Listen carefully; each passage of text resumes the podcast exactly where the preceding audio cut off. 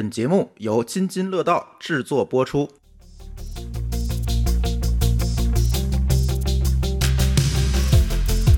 各位听友，大家好啊！这又是割了的乱炖啊，这个呃晚了晚了一点更新，实在是不好意思。这个呃都在出差，每每次论这个呃拖更都要找理由是吧？其实也不是说找理由了，因为最近大家确实是有点忙。毕竟，就大家理解吧，我们的本职工作也不是专门录播客的。这这，我无数次跟人家解释这事儿。哎，你们这个播客做的不错啊，你们这公司，我每次都要跟解释一下啊，这不不不是我们的本本职工作，而可能是我们的工作之一，但绝对不是我们的本职工作，还一堆活要忙。靠这个想活下来是很难的啊！那我早饿成干了啊！就。对，就所以就大家多多谅解吧。然后呢，大家我们几个主播在外面跑呢，除了自己的工作以外呢，其实也是不断的给大家搜集一些可以聊的素材。我觉得也没耽误这个事儿，对吧？搜集完了有了输入，我们不是还得回来输出嘛，对吧？啊，所以这期呢，我们聊聊，其实前段时间听友们一直都想让我们聊，就是拼多多最近出现的这些争议。其实一开始没想聊。但没想到这个事儿越来越多，越来越多，这也不知道怎么了，就越来越多，那就聊聊吧。但是我们这期啊，不想把它流于形式，是吧？我们吐槽拼多多这个事儿也不合适，毕竟人家覆盖了很多所谓打引号，一会儿我可以提啊，就是五环外的这样一个市场，让这些人能也能接触到一些这个更先进的购物方式。这个人家干的没毛病，但是往往呢，做到最后呢，哎，开始动作变形了，不管是对内对外，对吧？就各种。开始动作变形，那这种电动作变形到底是因为什么？哎，这期又要从历史开始聊了，就像摩尔定律那期啊，大家说你们多聊聊历史，我说行吧，但是一多聊历史呢，那天我又吭哧一下午去写这提纲，呃，跟大家聊聊吧，这个电商，所谓大家现在啊理解的这个电商是怎么来的啊？跟大家的认识可能有点不太一样，所谓的电子商务，也就是说在互联网。在互联网上卖东西这件事儿啊，就是在互联网上做一些商业的交易这件事情，你们猜怎么着？在早期的互联网上是被禁止的。为什么呢？因为早期的互联网呢，其实是由美国的政府机构运运营的，它叫美国国家科学基金会。哎，这是一个政府机构，对吧？我来支付这个成本，我是让这个网络来进行科学研究的，不是让你在上面卖货的，不是让你在上面搞商业服务的。所以，他明令的就禁止，不能允许商业流量在这个骨干网上通过，因为这个政府出资的项目嘛，它都不能商业化这件事，大家可能都能理解，是吧？我我政府掏钱，花纳税人的钱，让部分人在里边赚钱，这个事儿肯定不成。但是呢，互联网发展到一九八四年的时候呢，这个规则其实受到了一次挑战，有一个叫 CompuServe 的公司先吃了一个螃蟹。他做了一个在线商城，哎哎，你你看这个东西是不是就做了一个在线商城？它允许什么呢？允许用户在这个几个大的百货公司订货，什么希尔斯啊之类的这种，就是你们去美国可能都能看到，对吧？啊，这种公司在上面在上面买货。但是这个阶段的这个所谓的电子商务呢，其实更像是黄页儿啊，就是我把可以卖的商品列出来，然后在上面订购，然后人家呢把这个东西给你放到家送到家，然后收你钱啊，是这样。但是呢，这种黄页模式其实是所有电商网站的一个老祖宗。你想，当时阿里巴巴做的第一个项目是什么？也是做黄页，只不过是给中国企业做一黄页放在外国去啊，对吧？啊，这种黄页，当时这就是电子商务的一个鼻祖。呃，五八同城，嗯，哎，类似于这种吧，可能当时更纯粹一些，因为也没有这么好的技术，也没有这么多用户，对吧？他就是啊，列下来你们试一试这个这这个可能性。呃，这是一九八四年的时候，这就是所有电商网站的老祖宗啊，就这这个网站就出来了。就是从这个时候来看啊，电商网站其实它是传统的这种邮购的一个延伸。哎，啊，我小时候还在这看报纸中缝，有一些什么奇怪的东西，温州皮鞋、什么热风枪之类的，啊，这种东西你给他，你给他得去汇款，对他寄过来，但是这个信息内容是在这个报纸上的。没错，这个其实就是那时候的电商，其实就是这个东西的电子化嘛，就是媒介的作用，就起到一个媒介作用，从报纸变到了在一个网站上。嗯，没错。嗯，然后呢，这事儿呢就又过了八年，啊，过了八年呢，一九九二年的时候，大家受不了了，大家都觉得互联网这个事儿，哎，好像是个好玩的东西啊，就跟今天大家看 AI 一样，是个好玩的东西。那你不让我挣钱不行啊，所以一些有兴趣的企业家就开始向美国国会请愿，要求政府退出这个啊，它这个骨干网当时叫 NSFNet，就是美国国家科学基金会网络啊，是这么一个东西。哎，要求政府你你别干了，我们自己搞这个事儿，你你你你也别出钱了，我们自己来运营，然后我们在上面搞搞商业化，行不行？哎，但是对不起，未果啊，当时没有做成这件事情。但是呢，这个时候真的就是开始有大量的人意识到互联网的商业价值了，就开始干什么呢？就是各种擦边球和冲塔 啊，这个事情，哎，你看这灰色地带就来了啊啊，各种灰色地带。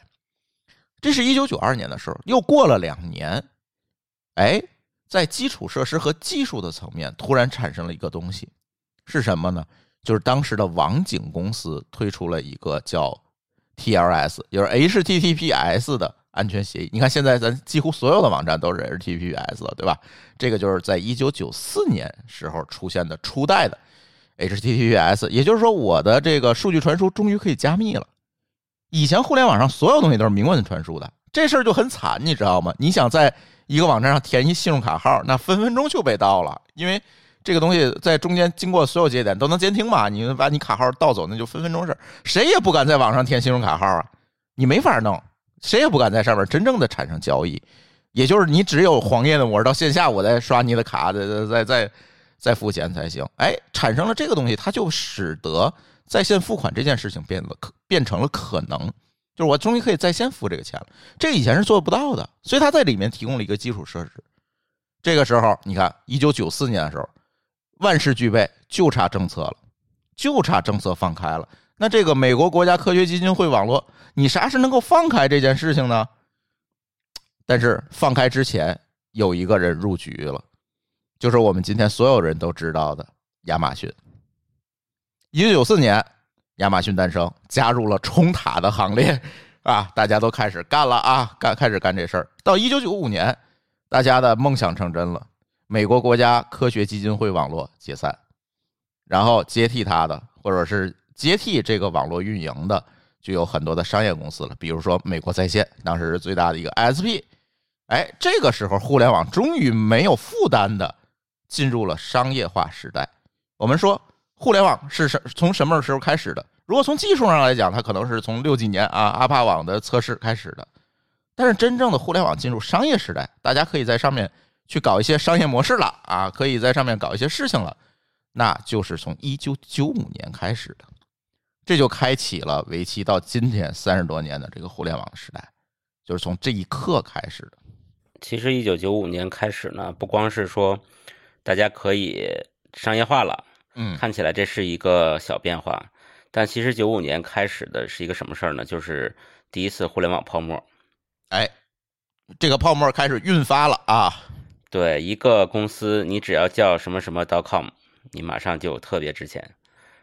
对，就是九五年开始的，就是因为互联网可以放开商业化了。是的，那么泡沫也就开始了，资本也就进来了啊！这个大家就开始撸起袖子加油干了。啊，这是这这是到一九九五年。那说完国外呢，咱就回到中国，看看中国是从什么时候开始的吧。毕竟我们今天讲讲的是一个中国的公司，是吧？回到中国呢，一九九九年的时候，中国也诞生了第一个电商网站，叫八八四八啊。家里有老人的可以回家问问，是吧？八八四八这个网站，当时它为什么叫八八四八呢？因为当时珠穆朗玛峰的高度是八千八百四十八米啊，就起了这么一个名字。但是它的这个网站呢？如果我们去分电商网站，它可能有很多的这个大家熟悉的名词，什么叫什么叫啊 B to C，什么叫 C to C，对吧？什么叫 B to C to C 啊？这有很多的排列组合。那它呢是一个 B to C 的网站，就是啊，我就是我是一个公司，我公司进了货然后卖，它像百货大楼啊啊这种这这这种企业，我在上面卖。它的创始人呢是老荣，老荣这个人呢家里有老人的也可以去问问啊。这是我们的初代网红，这跟老高是。同代同代人吧，啊，呃，我看看老荣现在在干嘛？对你赶紧发个微信消息问问他啊。好像还在卖货。他应该是还在卖货。我我查资料的时候我也查到了。不忘电商初心啊，可以可以。对，但是这是所有网红创业的始祖啊！这个真的是中国的初代网红。他怎么出名的呢？出名于他在四通立方论坛的一个帖子。哎，四通立方是什么？哎，四通立方的这个是谁的前身呢？啊，他后来四通立方转型，就做了一个著名的网站，叫新浪网啊。对，呃，看到四通立方就知道新浪网以前也是国有资产啊。对，没错，啊，这又回到司马南的话题了。在上发了一个帖子，这个帖子的由来是什么呢？就是九七年十月三十一号，在大连金州体育场，中国队以二比三的成绩惜败于卡塔尔，倒在了第六次冲击世界杯的路上。当时是有很很有希望的一个，对吧？你赢了，就能进世界杯了，结果倒了啊，又没进成世界杯。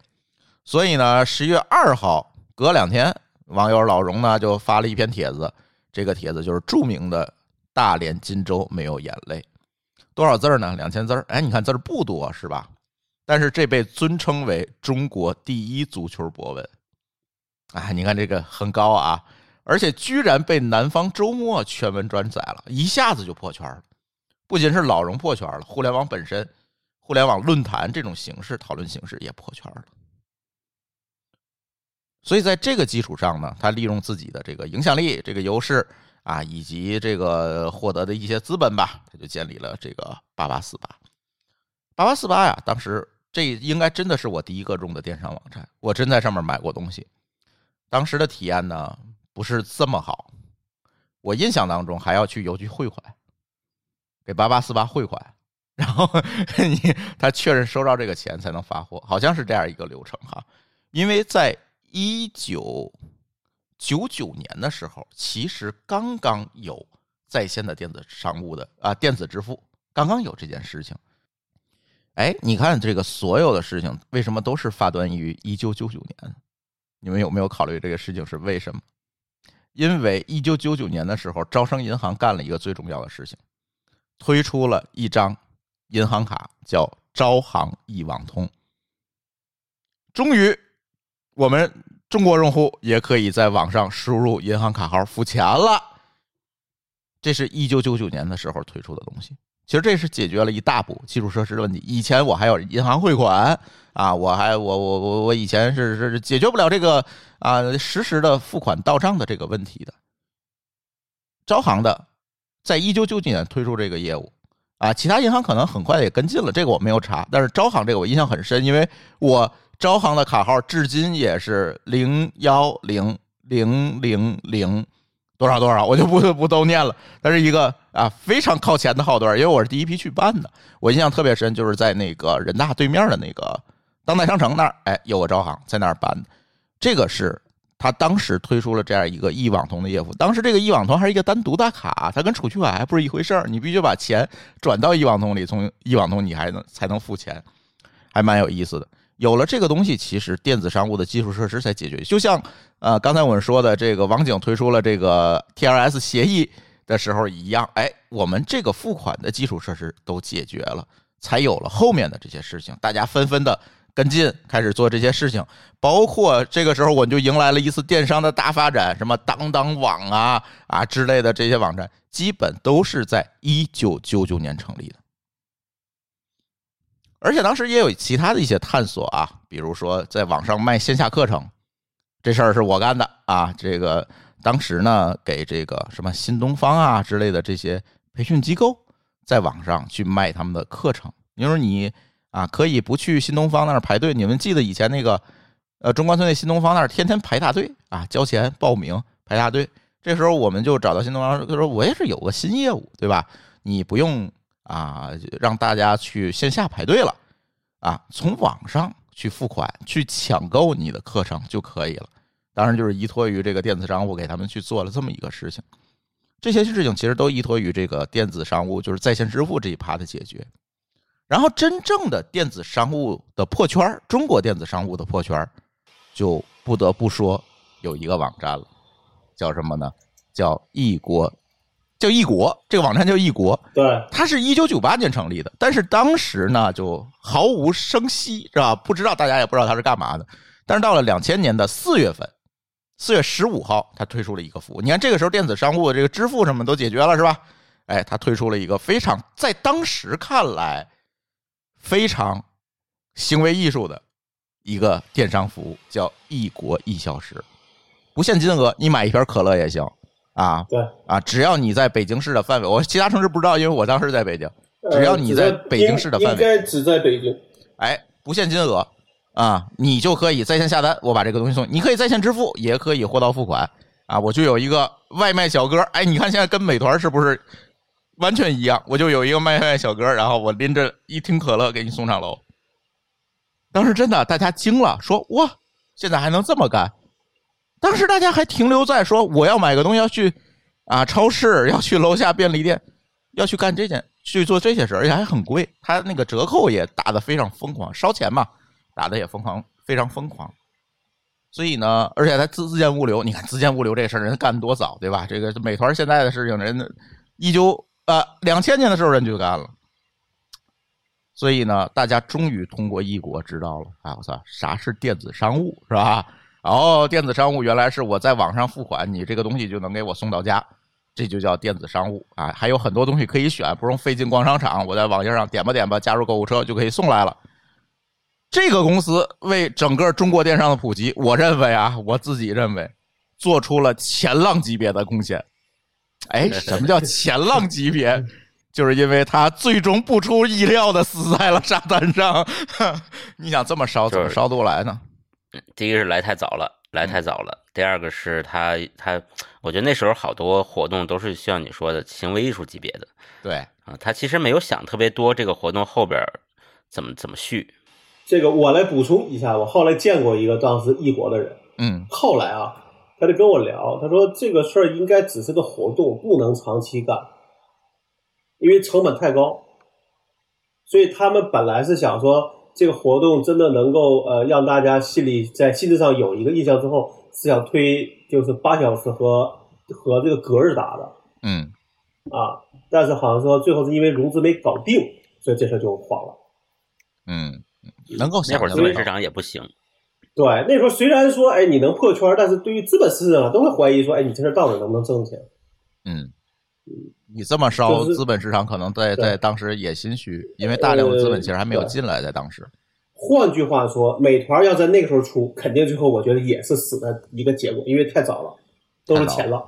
对嗯，但是不影响人家为这个认知的普及做出了巨大的贡献，对吧？就是留下了名字。嗯，留下了名字，到今天你提及中国电子商务，你是绕不开这个公司的，对，因为这个就很牛逼了。我记得印象中，真的你让他送一箱可乐，送一袋二十斤的大米，他真给你搬上楼。嗯，是啊，真的，对啊，我真买过，就缺德嘛？这不是？行，嗯，对，所以它其实是帮助电子商务破产。但是刚才我们讲到了哈，招行推出一网通，它解决了这个支付的问题，但是这个时候其实还没有解决交付的问题。但是如果你在北京买一个东西，我想啊送到天津，对不起，虽然这么近，你也只有邮政包裹可选。这个时候可以给大家讲讲，当时同年一九九九年的时候，还诞生了一个网站叫易趣网。这个易趣网呢，就完完全全抄袭易拜，就是做 C to C 的交易，就是任何人都可以在上面挂一个产商品，然后别人可以去买，对吧？有点类似于今天的闲鱼，我觉得不像淘宝了，今天淘宝已经就更像 B to C 的东西了，虽然上面都是一些专业卖家了，可能更像闲鱼。但是这上呢，其实也有很多的专业的卖，但是慢慢的涌现出来一些专业的卖家，就是我有大量的进货，然后我大量的在出货，通过这种形式去做。当时我也是其中的一员。卖什么呢？这个商业模式特别特别简单。当时天津有大量的这个所谓的外贸尾单货，因为天津给很多的这个海外去出口这个啊各种的服装啊、商品啊等等这些东西。洋你洋货市场啊，呃，不，没有洋货市场这么高级，是吧？但是天津有很多的工厂都干这个事儿，所以有一些所谓的残次品、剪标的这些，比如他是阿迪，我当时就卖阿迪的运动短裤，就卖这个一个爆款，别的不卖。然后呢，剪标的就是阿迪短裤，你看着是阿迪，穿着也是阿迪，只是那标被剪掉了，就是这么一个东西。进货价多少钱呢？进货价二十块钱，而且这二十块钱不是说我真的去人工厂进货啊，是我发现了一个店儿，这个店儿老板二十块钱卖。哎，我说行，我多跟你买点行吗？行，因为这个爆款特别好，它均码，它没有号的问题。我说来，咱来一把，你给我，你别管我总卖啊，你别管我总卖，我卖去。老板说行啊，这没问题，我可以再给你优惠优惠。当时我也忘了谈成多少钱了，然后我就把这裤衩，哎，裤衩干什么？运动短裤啊，挂在了这个一区上，卖多少钱呢？卖四十九。哎，这供不应求啊，真的供不。在当时，虽然网民没有这么多，但是大家渠道也少，你知道吗？这个时候你就发现这爆款效应多么的牛逼。但是呢，这个问题就来了，当时所有东西都没有打通，就是我说招行一网通也只有在北京有啊，你外地人可能可能你还办不了这个东西汇款，就直接往我们家汇款，都是邮局汇款单啊。现在啊，小朋友们可能都没有见过邮局汇款单啊，发过来哦，汇款单上有一复言栏，那个复言栏写的就是订单号，对好订单号，好，我发货怎么发呢？对不起，又得回趟邮局，找邮局要邮政小包的单子。我印象特别清楚啊，小包单子分为两种，一个是绿联儿，一个是粉呃红联儿，呃算是粉联儿吧，反正就是一个绿联儿，一个红联儿。绿联儿是慢的，慢的呢，哎，半个月到；粉的是加急的，非常快，一周就能到。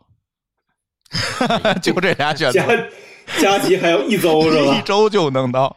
当时我们就哎问大家，你看你你发什么的啊？一般大家都会选你给我发一个这个粉的啊。好，那我就给你发一块的，对吧？你的那个有的地区呢，可能还粉的还到不了啊，边远地区，那我只能给你发个绿的，你慢慢等 啊。就是这样，慢慢的这个卖了不少裤衩啊。当时我们是一区上的裤衩之王啊。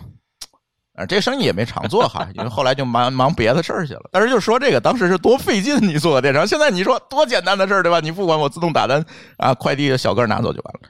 当时没有这么简单，对，所以这个最后交付的这个流程，虽然后来招行啊铺向全国都有了啊，各个银行也推出了这个在线支付业务，但是交付这个事儿其实当时还没有解决，还没有解决突然发现毛高老师没有做电商的经验，啊，他好像真没有。对，而我对，呃，我咱俩有，对，对吧？我也卖过东西啊，你知道吗？我不知道但是做手机之家，哦，卖手我们当时的、呃没有手机之家不卖手机，卖配件儿，哦，因为手机太贵了，你卖不动嘛，啊对？吧？但是你知道我们当时的爆款是什么？啊，三 M 的膜布，哦，我好像有印象了，好印象吗？大概二十块钱，二十五块钱。就是擦手机用的那个。呃，对，擦屏幕，然后对，然后说的那个东西擦东西也会很好，因为它那个呃材质比较适合。当时那段带时间，圈上那个，我还好几个囤了个。呃，好像绿的、蓝的都有，但那个时候好像应该是蓝的为主，嗯而且那个货还不好进呢，我们得找到这种总经销商从他那儿拿货，再再把它拆包，再再单独去给很多人卖。啊，等于你批发了还得拆包。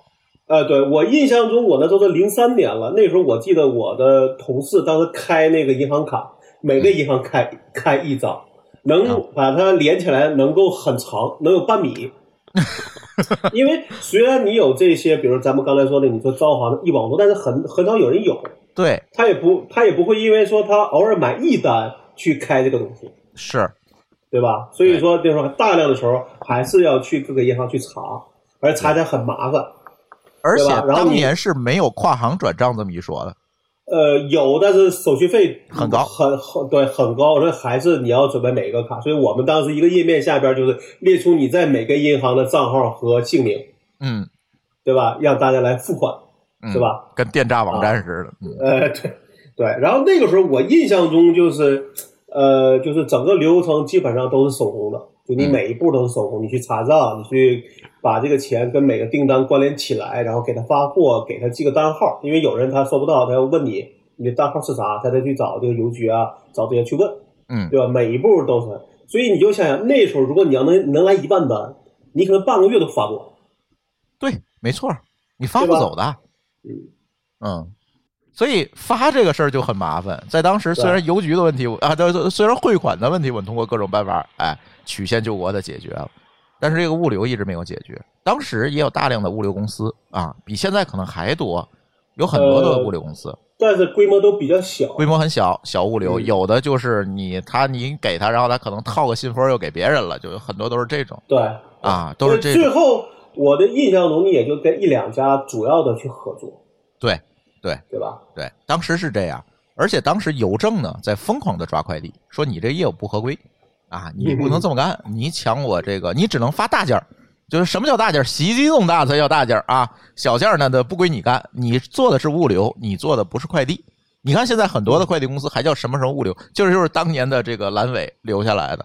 呃，当时不允不让你去做这种，尤其信件，这是他们专营的物流的区别就是它不能送到家，它让你去货场去取。啊，类似于这种，就是当时货运公司嘛，都是这种。啊，邮政在当时疯狂的抓这个违规快递，他们叫啊违规快递。但是邮政这个事儿呢，就是干的不太光鲜哈。为什么呢？他自己是运动员，他也是裁判员，他既自己有这个收发件的业务，他自己也是一个管理机构。这个快递企业可就惨了，那就不知道了。这这管我的人他自己也干这生意，你说我这怎么整呢？这里必须跟大家推荐一个电视剧，这个电视剧完整的记述了当年的这个历史。这个电视剧叫《在远方》，马伊琍演的啊，马伊琍演的这个片子还就就最近几年讲的，他是把几个快递巨头的这个创业故事揉到一个人身上，然后讲的这个故事还挺好的，就是当年完整的复现了当年那个状况。当然了，结局是好的啊。这个现在我们有了这个四通一达、顺丰、德邦这种快递网络，而且这个全国几天到的，我就不说了，大家都知道了，对吧？但这是一个妥协的过程啊，这个其实还是一个我们在政策制定过程当中的一个智慧，我是认为是这样。嗯，其实这个妥协是基于邮政储蓄银行的诞生。零五年的七月二十号的时候，国务院通过了一个叫《邮政体制改革方案》的一个文件，说我要改革这个邮政系统的这个管理体制，成立邮政储蓄银行，实现金融业务规范化经营。这是二零零五年七月份去诞生的这个东西，但是又经过了很多的妥协，经过了很多的事情吧，最终邮储帮助邮政体系找到了一个新的业务增长点。这个时候才不至于说让邮政接着啊，我跟这些快递企业去抢这个市场。它其实是用邮储的这个业务弥补了它要啊执行这个所谓的普遍服务的这样一个国家义务的这个成本。以前你确实是咱也可以理解哈，在这个普遍服务那边远乡村，我骑个马骑个驴送十天，我也得把这个件儿送到了，那这个是纯成本啊，没有办法，它只能用这个东南沿海这种啊更高附加值的业务去补。那有邮储银行之后，其实在这块的压力它慢慢的就降低了，所以慢慢的快递啊等等这些业务就发展起来。当然还有我们大基建的帮助是吧？高速公路、高铁等等这些东西啊，提高了速度。这个当年走国道，那从天津开到北京那得四五个小时，现在半小时、一个小时可能就到了。就是这个高速公路的网络。哎，你看到了这个时候，到了零五年的这个时候，基础设施有了啊，支付手段有了。快递物流有了，它可以闭环了耶。那这个时候大家就开始卷起来了。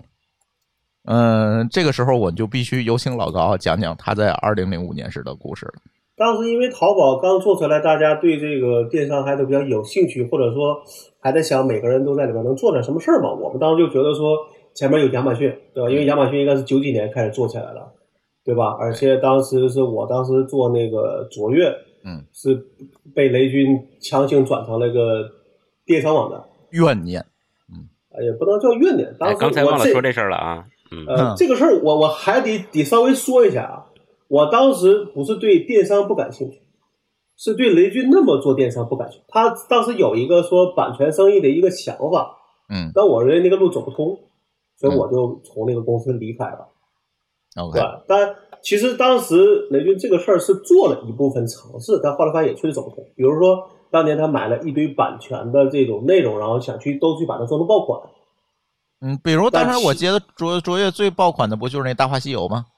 大话西游还是卖。我刚才说的是他要把这个版权买断，然后在国内卖成爆款。哦，你理喜马拉雅你理，解，嗯，呃，就哎你就理就理解原来是做内容的呀，这个我还真不知道。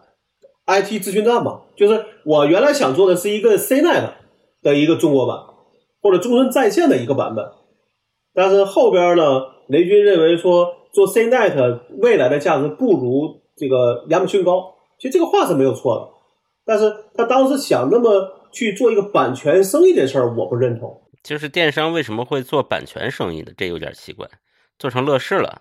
就你可以认为说他想做一个精品型的，但是精品型的话，他就想去走版权生意的这这个路，至少在在书和电影这个角度上走这个路，嗯，你明白吧？所以在卓在卓越到了最后，咱先不说这个前面事儿，到最后其实它就是一个小而美的一个精品电商，其实他卖的货并不多，但是像他每个货都能卖出十万件，都能成为爆款。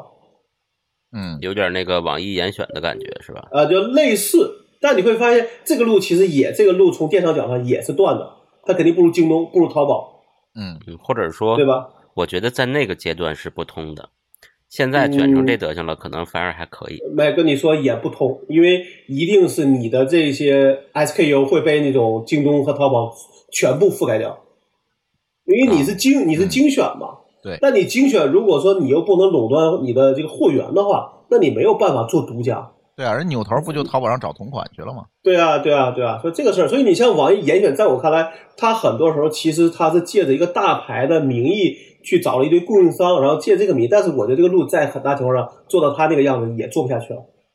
那现在它的增长确实也比较乏力了。对啊，对啊，可能去做海外，对吧？可能做一些突破，但是跟原来那个路来说就没有大的一个关系了。对，我觉得它因为网易严选是用的某些品牌的供应商的对这个原款原款式，我呃一直怀疑它会被告。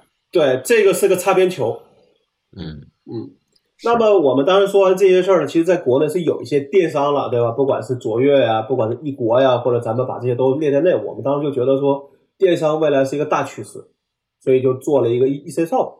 嗯 E C Shop 的目的是啥？想帮商家开独立店。嗯，因为在那个时候，其实国外很多是独立店，比如说很多的这种。今天其实也是。呃，对这个话咱得说完啊。嗯想法是说，哎，比如什么玩具反斗城啊，那些相对大的，或者说你认为说我这个想想想做一些情调，或者想呃也不不叫情调，叫 格调你这个卖的东西有点不对了啊！呃，然后呢，包括说说不是情趣，还好。对对，包就包括说，比如说这个你想在上面做一些会员营销，嗯，对吧？那你这都是独立站才有可能完成的，是对不对？那么我们当时想从这个角度上讲来去说做一些是等于给商家提供一个工具，嗯，对吧？建站工具，嗯啊，但是当时最大的问题是我们也走早了，我们如果再晚半年，可能就不是后来那个结局。嗯，是呃，但现在看，我觉得最大的问题还是因为说，大的平台有有它有本事去拉拉流量，嗯但对于独立站来说，你靠这个方式，大部分时候都会是死的，所以这就是一个问题。嗯，其实国内国外都是这个问题。但是我觉得这个好像国内外还是有区别。会，就是国外会好一些，但国内就特别严重，就只有淘宝淘，比如淘宝啊、天猫啊、这个京东这些，它平时每时每刻都要通过这种促销和真正去专门打广告来去让它这个平台上有有充足的人这个人流。嗯而且可能国内的信任成本也更高。呃，对，另外呢，我要注册用户，对吧？怎么怎么着，这些都很烦。那我在 P 我在京东上买呢，我看到东西，我去我就去搜，在你京东上有没有？没有，就去淘宝搜一下，有我就下单了，这不是比较简单嘛？嗯对吧？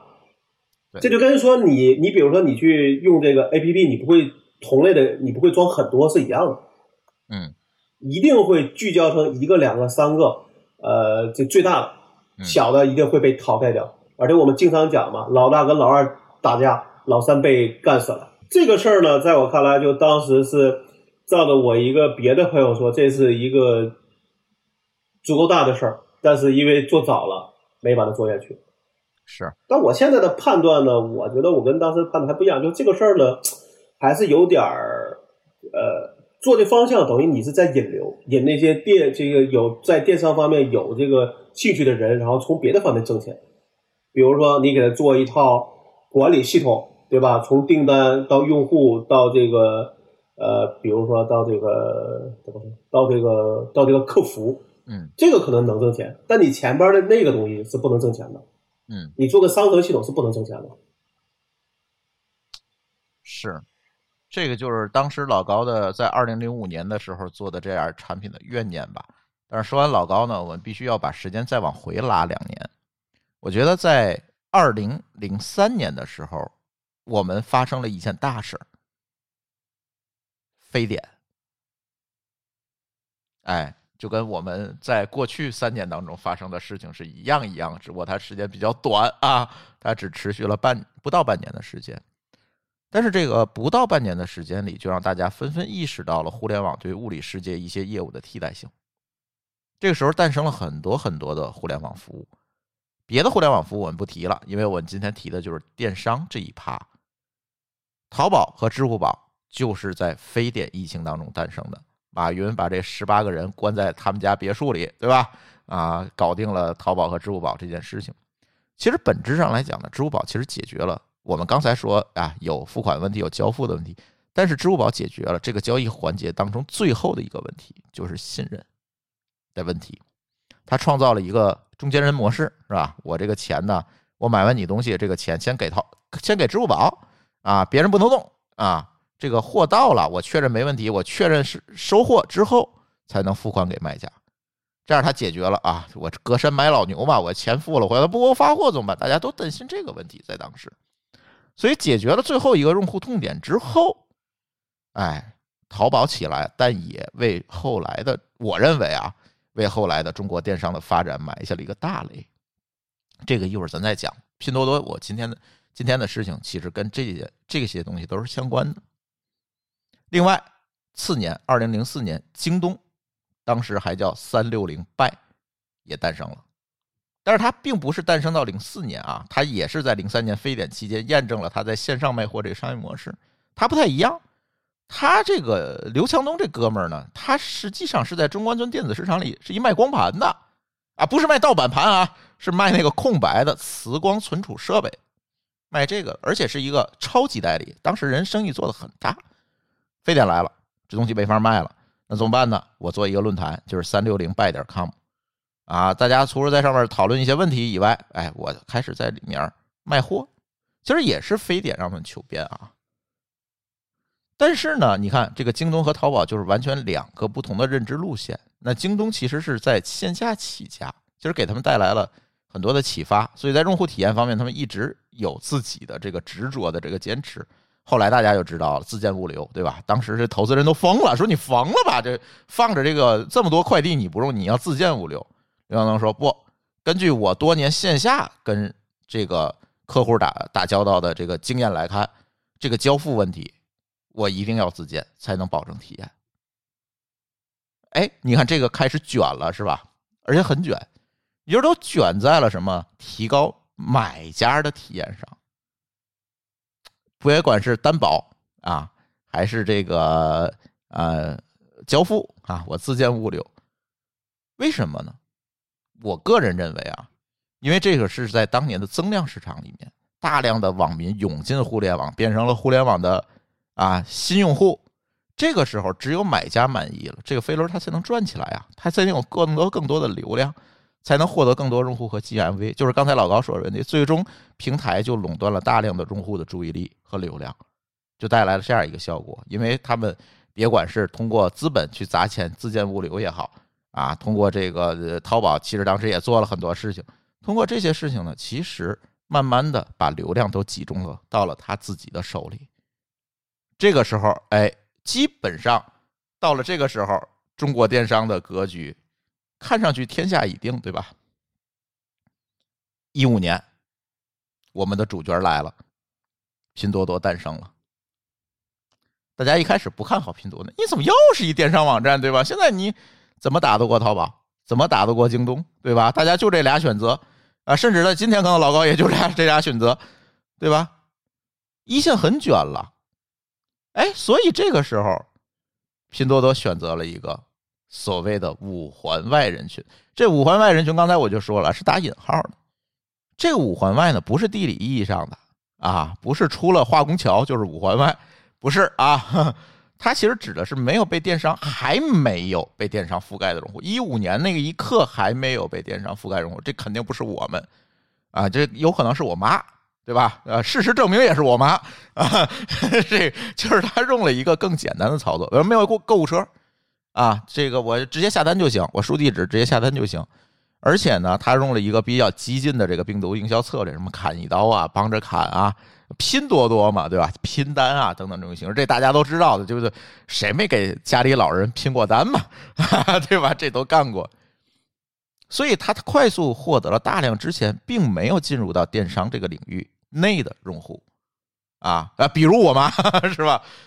所以呢，他在体验上呢，也更多的去照顾这些用户的体验。你看，还是这个获客逻辑是吧？他要获得更多的用户，怎么办呢？既然这些用户没有互联网操作的基础，他对这些东西啊，app 操作可能都不太灵光。这个时候，他就更多的降低了这样客服啊啊退款退货的这个门槛儿比如说，他提供了一个仅退款的操作。这个仅退款的操作的，它的初衷是什么呢？就是不希望用户有这种啊，我退货的这个流程上的麻烦。你比如在淘宝上退货，可能还得有一个快递上家里，然后你给他一个快递码，然后你把货给他，然后这个钱才能退给你。他不想做这步，他就希望极致的提高用户的体验，只退款，商家把款退了就完了，东西我不要了，让他最后一点顾虑也取消，对吧？我连退货都不用退，我先能退。拿着退款，这所有的顾虑都给你取消，所有门槛都给你降到零。他通过这个东西来获客呀，就是降低他们使用电商的这个决策成本。这我觉得拼多多还是很重要的，因为它确实把那些不，因为之前电商，尤其是这个天猫、淘宝和京东卷成这个样子，呃，下边那些人是没有被搅动起来的。对啊，所以拼多多是把这些相当于推动了这个普及的作用，没错。但啊，隐患也很多呀。就是这次拼多多卖家啊集体起义的这件事情，就是围绕着仅退款这件事儿，就是被利用了嘛。就是很多的无良的、恶意的人去故意的去采用这个去薅商家的羊毛，而且它不是双向确认，是个单向确认，呃，就是单向确认。所以在这个时候呢，嗯，就是带来了我们今天的话题。你看这个历史聊完了哈，呃，中国电商是怎么一步一步起来，大家是怎么获客的，怎么去把自己做成超级平台的。但是呢，做了这么多年，过于的倾向买家来获取流量和新增用户，对吧？我通过啊倾向买家降低买家的门槛，我就我就降低这个使用成本等等这些事情。但是呢，在这个过程当中，就意味着另外一件事情。就这是生意啊，生意的交易的双方一定是有交易双方的，对吧？你有买家才会有卖家，有卖家才会有买家。那这个之间它一定是有一个基本的一个公平性的。您商业交易你必然要有一个公平性，但是这个公平性被平台的倾向、平台的流量倾向给打破了。这个时候就出事儿，就是我会看到今天拼多多出现的各种的问题，我。个人认为，仍然是我个人观点，应该都跟这样一个思路和发展的这个历史的这这些东西有关。这个地方啊，我其实想说一个事儿，说一句挺有意思的，就是你看这个，就像老高说的，我我不太懂电商，但是我懂搜索呀，对吧？哎，我给你们讲一个搜索引擎的这个可以类比的一件事儿，就是。可能我们大家总会理想的认为说，搜索引擎它它的这个公平性，嗯，是很重要的。对，比如说它应该把明显优先级不是这个相关性高的放上头，相关性低的放下头，这其实是体现一种公平，对吧？对。那为什么这个它会有类似于竞价排名之类的这种东西，把广告塞在上面呢？它其实是生意人，就是怎么着，他也是个生意。是生意呢，其实他就要，呃，取取得平衡，就是他不会说哦，我为你广告主特别考虑，还是为用户特别考虑，反正我都让你们难受着，然后你们谁也走不了。在这个状态下，这是我最好的这个最佳点、最佳盈利点。对，这曾经你也讲过，就是大家都难受这件事情，平台在里边才能获利。茂高老师，你说反了，是让两边都舒服，你才最舒服。现在是让两边都难受了。呃，不是，他这个难受和舒服啊，你应该这么看。比如说，针对广告主来讲，咱还说回搜索啊，针对广告主来讲，广告主付出的成本就是呃，就是这个推广的这个成本，买广告的成本其实是非常高的。但是他为什么不走呢？他就有点像这个拼多多上的开店的这个店家，嗯就是难受的要死，就是我我恨不得马上我就走，但是你会发现，哎，我但凡不走，我这个 ROI 其实还是正的，但是走了呢，我去了别的平台或者用其他的途径，这个 ROI 可能就从正的变负的了。虽然这个正的啊就是一点零一，你知道吧？它可能就挣那么一丢丢，你绝大多数还是给平台打工，但是不管怎么样，它也是挣的。这就是这些平台的底气。就是你捏着鼻子，你也你也不能走，你走了你就没饭吃。不，我刚才说那个舒服指的是理想状态，但中国往往就变成了一个不理想状态，就是都很难受。但是呢，像你说的是正的，所以他又不舍得走。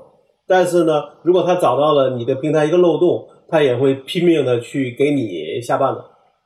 嗯，对，就是因为他们的其实相当于这个压强已经是比较大了。对但凡你有一个小小破洞，就会所有人都会在这儿使劲。所以现在的问题就是，我们做了这么多久互这么久的互联网了，大家以前都做了这么，其实这老生常谈的问题啊，做了这么久的这个所谓的增量市场，当存量市场到来的时候，往往这个压强有可能就会暴露到某些不正确的决策上。我猜，甚至是一些遗留的问题和遗留的这个决策上，他因为他不可能很快的说整个公司我的思维方式都去做这样一个转变，对吧？这个这个很难做出这种决定。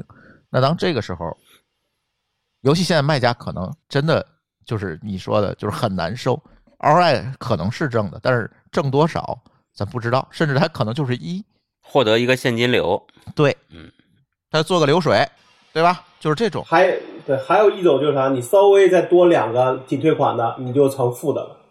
嗯，那你比如说你一年你十二个月，你你七个月为正，五个月为负，那你弄不好最后发现真的还不如不干了。是，就是这个问题。我是觉得，呃，包括我们知道就不可证实的，我们也不敢证实的那些啊黑客手段，是吧？你为什么要这么搞？你不就是因为我焦虑于获客和竞争吗？我利用这些漏洞去卸载竞争对手，或者是劣化竞争对手的对，呃 app，然后去提高我 app 的留存，对吧？这些事情你最终后映射出来是什么？就是对增量没有了的这个焦虑。如果现在我们还是那个大跃进时代，是吧？一每年这个互联网用户翻倍的这个增长率，那他可能也想不到这些事儿。他不用这么干，他只要拼命打广告就行了。对的，对啊所以嘛，这个我们有句老话嘛，所有的企业的问题都是源于不增长嘛。嗯。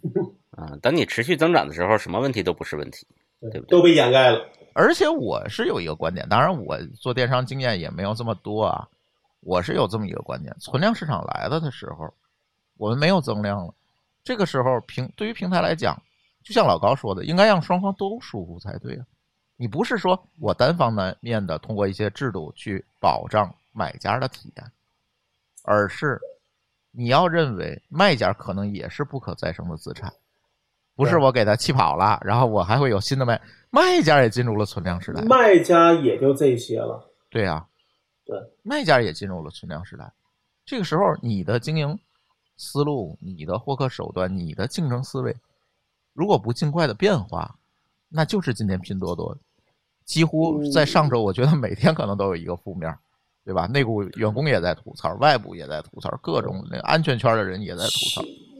其实这是个聚沙成塔的过程，就包括之前他内部什么呃加班过劳死，对吧？什么看到救护车，然后他就把人家员工给开除了，厕所里边装那个摄像头，对对吧？这都不知道真假，咱啊不对首先说啊，嗯，是不给你是不给你足够的这个厕所，让你去不了。没有厕所，然后在小便池里大便了。嗯，哎呀，啊，这都没法证实啊，这都是这个什么江湖传闻啊，这这个东西既无法证实也无法证伪，这些东西咱就不说，但是明显能看出来，大家就哎呀很不舒服，大家都不舒服，各方都不舒服。现在说了这么多啊，其实卖家在这里面还是比较可怜的，尤其中国的电商的卖家。现在这些卖家，如果我想不跟啊拼多多啊去玩了，我换个平台，可能各个平台啊大家也差不多。就像某个老师说的，就不会让你活得特别自在啊，反正让你腻腻歪歪的，就就就苟活，对吧？这基本的利润，利润高点的、低一点的，反正我就让你来个 ROI 等于一，你打平了你就做流水，基本上就是这个状态。除非你的产品品牌附加值很高，除非你的产品啊真的很独特，但是这又有多少呢？对，大量的卖家出现，但是呢，你看在海外啊，咱又说到海外，有的时候我一说海外，朋友就愿意跟我杠上，但是我还是要提一下，海外情况是怎么样？你还有第三种选择，是吧？在拼多多、淘宝以外，就像海外，你可能在亚马逊和易拜之外，你还有第三种选择，就是你自己建站 Shopify，，Shopify，对吧？我或者他这就自己弄套系统啊，我拿 ShopEx 或者 EC Shop 之类的，我搭一个也可以。但是在国内呢，这条路走不通，为什么？这个咱曾经聊过，所谓的牌照垄断问题。你如果想自己在国内的互联网上去搭一个电商的网站，你知道你要拿多少证，要花多少钱吗？要拿的证花的钱，有可能比你公司这点货还值钱。要拿 ICP 证，要拿 EDI 证，啊，要拿这个各种各样的线上的销售的许可。小卖家是承担不起独立建站的成本的。对，所以老高刚才说的对，你 e shop 干到现在你还是干不起来，就是因为这个原因。对，就是说做电商能挣钱，但是不是一个独立建站的一个工具的，那个东西只是你拿来引流的一个东西。所以你这个合规成本现在不是说我一拍脑袋，我给我自己公司做一个电商网站，我卖自己的货，我宣传我自己公司的域名就完了，没有这么简单。明天工商局啊，工信部就找你了，你这不合规，你怎么办？还有这层问题。所以在国内卖家是没有选择的，就必须依附在各个平台之下，难受的继续过下去。就是你或者是这样想，他一旦退出了，想再进来，成本会更高，所以他只能在这儿，呃，怎么说，勉强的活着，哪怕撑着，他也要继续在这儿先待着，万一以后有其他机会呢？所以说到这儿，就特别理解这些卖家们为什么要恶心平台，我还挺理解他们的。但是有的朋友说你不你不啊、你你不愿意在这个平台，你觉得这个平台制度不好，你可以走啊。我觉得这是屁话，知道吗？那当然可以走，但是我们想的是改变这件事情，对不对？对这个选择这事儿，如果这么简单，就不会有这么一个事儿了，对吧？对呀、这不就跟网上那些杠精一样吗？不是何，必呢？而且你可以这样想嘛，如果说买家这个卖家每天都有，比如说假设有五单到十单是被这些不好的买家给挤退款了，那这个钱凭什么我来出，对吧？那我说不好听的，我就是拿这钱去去去干点什么坏事儿，你也拿我没辙，我觉得心里才会舒才会舒服啊。而且我觉得有怨言的人，不只是被搞了一回两回，而而是经常被搞。我看到一些采访，就是大家对这个事儿已经是非常非常难受。我跟你讲，要解决拼多多这个问题啊，就得这样，就号召所有人都去仅退款。这现在不就这么干的吗？对，就是你们所有听到节目的听友们，你们都去仅退款。然后卖家就疯了，是吧？就更加去倒逼的平台。对，卖家疯了就走了，走了平台就会改。哎，这不作为本节目的建议啊，这 这这这不好啊。嗯这个肯就你要这么干，一定会伤及无辜，对吧嗯？这肯定是不是个好方案。那肯定是希望说平台有一个更好的一个方案，这也不是没有人能学。其实说那个 cost 说那个叫什么 Costco 就就人家的方案就很就很好啊，人家可以先给你退款，但是要最后要查明到底是谁的责任，然后再从他身上扣。是 Costco 也好，山姆也好，它都有这样一个流程。他不想付出这个后边这成本了，呃，对他就不想去拿客服再去调查，再去下个判断了。把成本全扔给卖家就完事儿了。对，对，但这种在我看来就极多了。我觉得这事儿在后边一定会导致，就是如果这事儿有一方面受损，而且受是不应该损，那一定会在什么时间会聚沙成塔。也就是说，你平台作为一个平台来讲，其实是你有责任来保证这个公平交易的。但是呢，你为了获取流量，为了获取更多的用户，你放弃了你这样的一个义务，那必然有一天会带来反噬。也许是今天，也许是明天，它迟早会到来。因为他这事儿完全取决于信息不对称，大家所有人都知道他可以仅退款的时候，他必然就完蛋了。对呀，对呀，你像你像在在这个这个事儿之前，我都不知道拼多多可以这样。我曾经买过一个二手破烂儿，后来发现不太合适，我还给人寄回去了。我也是，我多么善良我我多善良，我拼多多每一个都给人。我我相信里边的绝大多数都是善良的，但是总有一些会利用，就是叫滥用这个规则的，他就故意这么干。人性不能考验。当所有人都知道这件事情的时候，你想想会发生什么？而且没有惩罚。对，就是你没有代价嘛。你你你你滥用这个东西，你一定要付出代价。比如说我在山姆买一个东西，他是无条件退款，但是我退给他的时候，他一定会在后面去调查原因。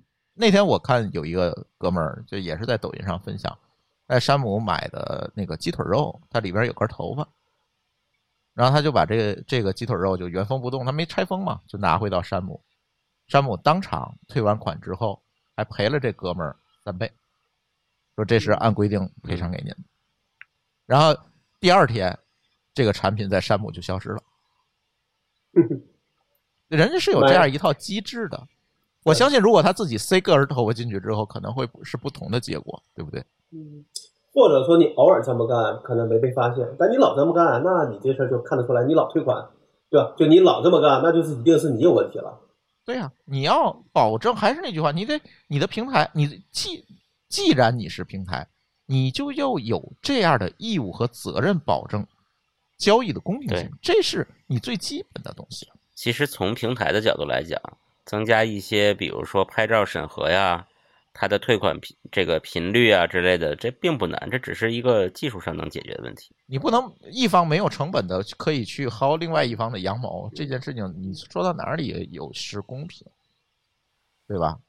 这个我是觉得就是这些年吧，你看我又说回当年易趣做生意的过程哈，当年易趣呢被易拜收购之后，然后他推出了一个制度，就是你每一个上架的商品要交上架的费用，你每成交一笔要交一个交易的手续费，你要付给我。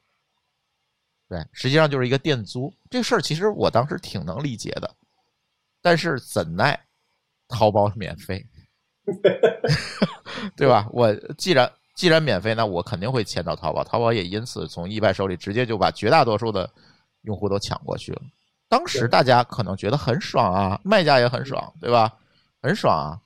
但是你长期看呢，这些运营的成本、服务的成本，最终不还是转嫁到了卖家自己的身上吗？然后紧接着他就推出了一个淘宝直通车，啊，我虽然不收你交易手续费了，但是你们卷吧，你们竞价吧，对吧？又又从搜索引擎那儿把坏毛病学走了。不能说这种形式、这种商业模式不对，对吧？但是这种增量时代、流量第一的这种产品思路，到今天是不是还能这么干？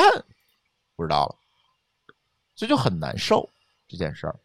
所以任何行业，我觉得电商今天只是一个影子了，可能它这么多年，而且它直接跟商业相关，离得近嘛，离钱近嘛，所以这些问题先暴露出来。那其他的会不会也会陆续的暴露出来问题？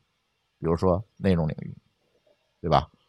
这些平台对主播们的欺压，我那一年啊几块钱的啊 广告费，咱大家是不是也得改改了啊？现在大家咱听友都说我，哎，我这车机都是就只能用喜马，但是呢，我这个简直就是在广告里摘节目听。嗯我说我也没办法啊，他要分我点钱呢，咱就忍了。他也没分我多少钱，几块钱，这这也很难啊。其实他也是利用了这个流量和平台的这种滥用了平台对内容的定价权，来薅卖家的羊毛，对吧？我作为一个内容创作方，他也是卖家嘛，那薅卖家的羊毛，这事儿也很难受，而且买家也不爽，对吧？我天天听听广告，他也不爽。但是我们现在是不是可以在今天的这个时代，我们去多聊聊用户体验？我们把我们的这个用户体验这件事情真的啊拿出来，我们再审视审视？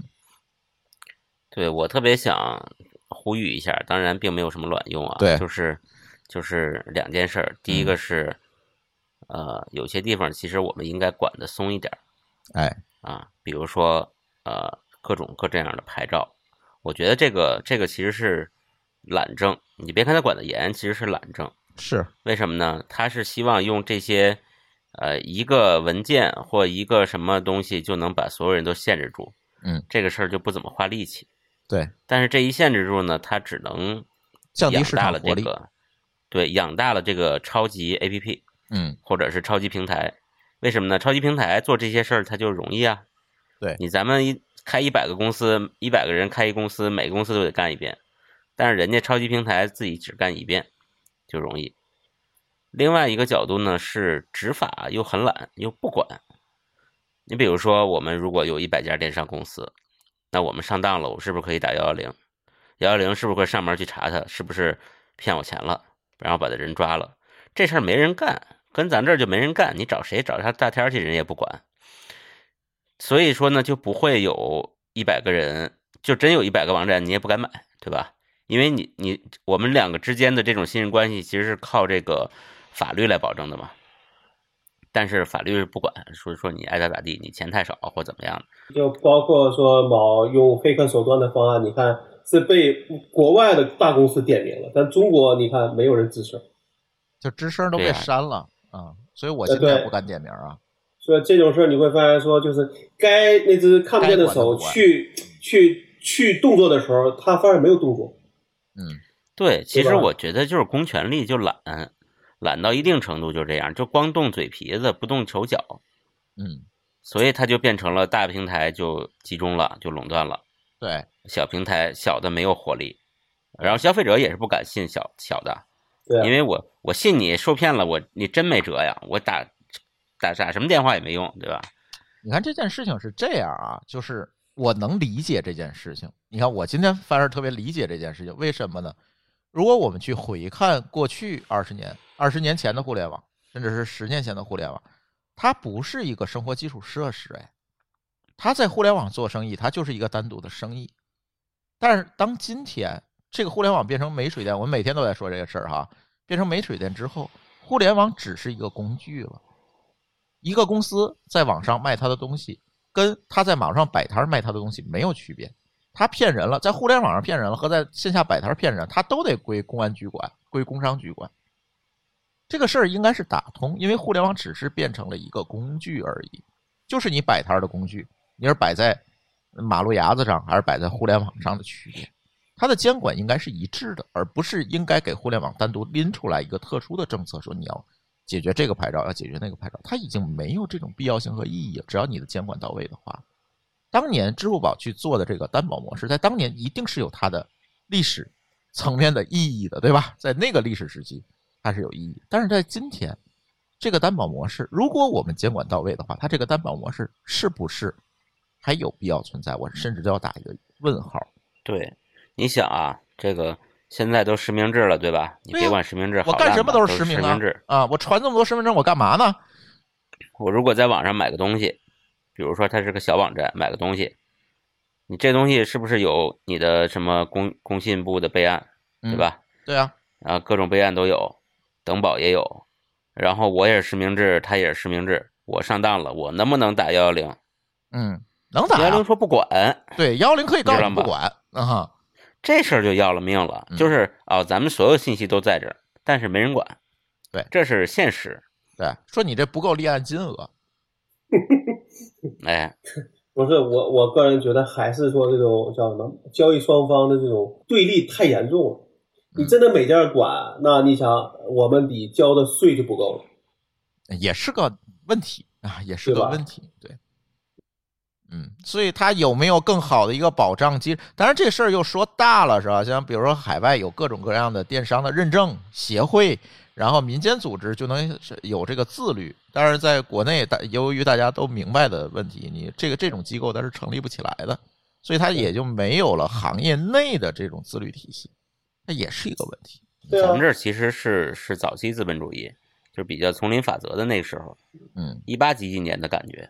还是就是买卖双方的对立过于严重，对吧？加上竞争，因为都说中国这个这个这个人多嘛，对吧？谁都想挣那个钱，但这个池子小，对吧？这个想挣钱的多，那只能是挨个降降降价，水降到最后嗯，对，降价到最后就是你这个东西偷工减料，加上胡乱宣传，对吧？甚至各种盗版，哎，然后然后甚至说这个店可能都是假的。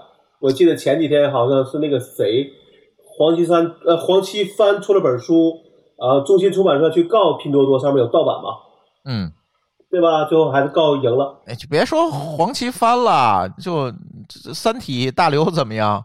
我跟你讲啊，这个这这这个我的真实经历啊，那天我这个睡前刷，应该是抖音，睡前刷抖音，然后呢就冒出来一个，他叫什么呢？啊，他叫单向书屋。哎，嗯单向，哎哎，我说这单向街还干这事儿是吗？哎，说我现在库，你听着，我说库存了大量的书啊，这个你们买不买？是吧？便宜。我当时睡前也不知道就哪哪个脑子抽筋儿了，便宜嘛。我告诉你，睡前一定不要做消费决策。我告诉大伙儿，就我脑子就抽筋儿了，然后下个单。我说这个舒淇最近这个前两天啊，最近他不沉迷三体，最近沉迷灌篮高手了。这个前两天沉迷三体的时候呢，我说咱不行，弄套书，你看看，对吧？省得我天天给你讲，怪费劲的。然后呢，我说买一套啊，没多少钱，嗯，三十多块钱啊一套啊，买吧。听着听着价格就不像正版，人家说的很圆，人家说的就是我们库存，我赶紧清了，我进进新货，我觉得也能理解，对吧？毕竟图书的这个马洋价和这实际的零售价确实有时候差异挺大的。到家一看，得不折不扣的盗版，就是你字儿，他你盗版就盗版，你字儿不能给我印歪了吧？你这就是那个马路边推推着车卖那种，就是我觉得马路边推车那都比他那强。就是盗版的盗版，还不用心干。哎，对，就是那种，我想赶紧退货，还好，就是这种肯定是能直接退货，是吧？我也非常好心的把书寄回去了，是吧？就这种，按道理讲，这不得逮他吗？但是，他那个单向什么跟那个单向街完全没关系啊，跟那个单向空间完全没关系啊，它就叫单向书屋，它就给你造了一个，它那个背景也是那个单向空间那背景，但是跟单向街完全没关系。蹭呗，是吧对？，让你有错觉嘛。他也没说他就是单向街啊，他也没说他是单向空间，我叫单向书屋，是你自己认为的。是你自己猜的，是你脑补的，就特别坏，你知道？这种你不把它逮起来，你不给这种商家逮起来，中国电商环境永远好不了。就是你没有尽到监管责任，你虽然拿了一堆证，你几个证全齐的，我相信什么 ICP、EDI 这些证你都全的，但是你尽到监管职责了吗？你监管不力，你受到惩罚了吗？监管机关真的惩罚你了吗？你还是真正的你惩罚了商家都没有，你只是因为你的公司足够大，有那个证，有人去能够办那个证，那就没有办法。现在反正就是这么一个事儿吧。刚才说说了抖音也好，拼多多，大家其实都是这样一个问题。我现在在电商上消费，我尽可能的，我我觉得我返祖了，我就尽可能去选一些同城的卖家啊，我大不了去店里我逮他去了。呃，对啊，就没办法，没办法，也我也不知道解在哪儿，但是只能说通过咱们的呼吁哈，哎，这咱呼吁也没有卵用是吧？但是还是呼吁时代变了啊，没有增量了，大家是不是想想存量市场里的体验问题？那大家规规矩矩的把生意做了，对，就是你存量增量，可能你的竞争策略是不一样的，是的，是的。吧？我觉得拼多多这个事情，我们善意的理解呢，我觉得是在这上需要一个比较快速的一个转向。其实不仅仅拼多多了，这些平台以流流量起家的这些平台，古典互联网公司是不是都要考虑考虑这些事情？市场真的变了，嗯，行吧，那我们的今天的科技乱炖就先跟大家聊到这里。本来呢，今天其实还是有一个惊喜的，是吧？我们有一个带货，但是呢，某高老师说咱别着急啊，咱等这个产品优化优化再说。所以呢，在这里先给大家留个扣子吧，希望下期节目能够给大家一个小福利啊，呃，嗯，对不对啊？对，算是吧。这期呢有点来不及了，咱们有点来不及了，那下期把它优化优化再说啊。这也算我们，其实也是我们的朋友兼听友啊干的这个事情，到时候跟大家介绍介绍，行吧？那我们的这期科技乱炖就先跟大家聊到这里，感谢大家的收听，我们下期节目再见，拜拜，再见，拜拜。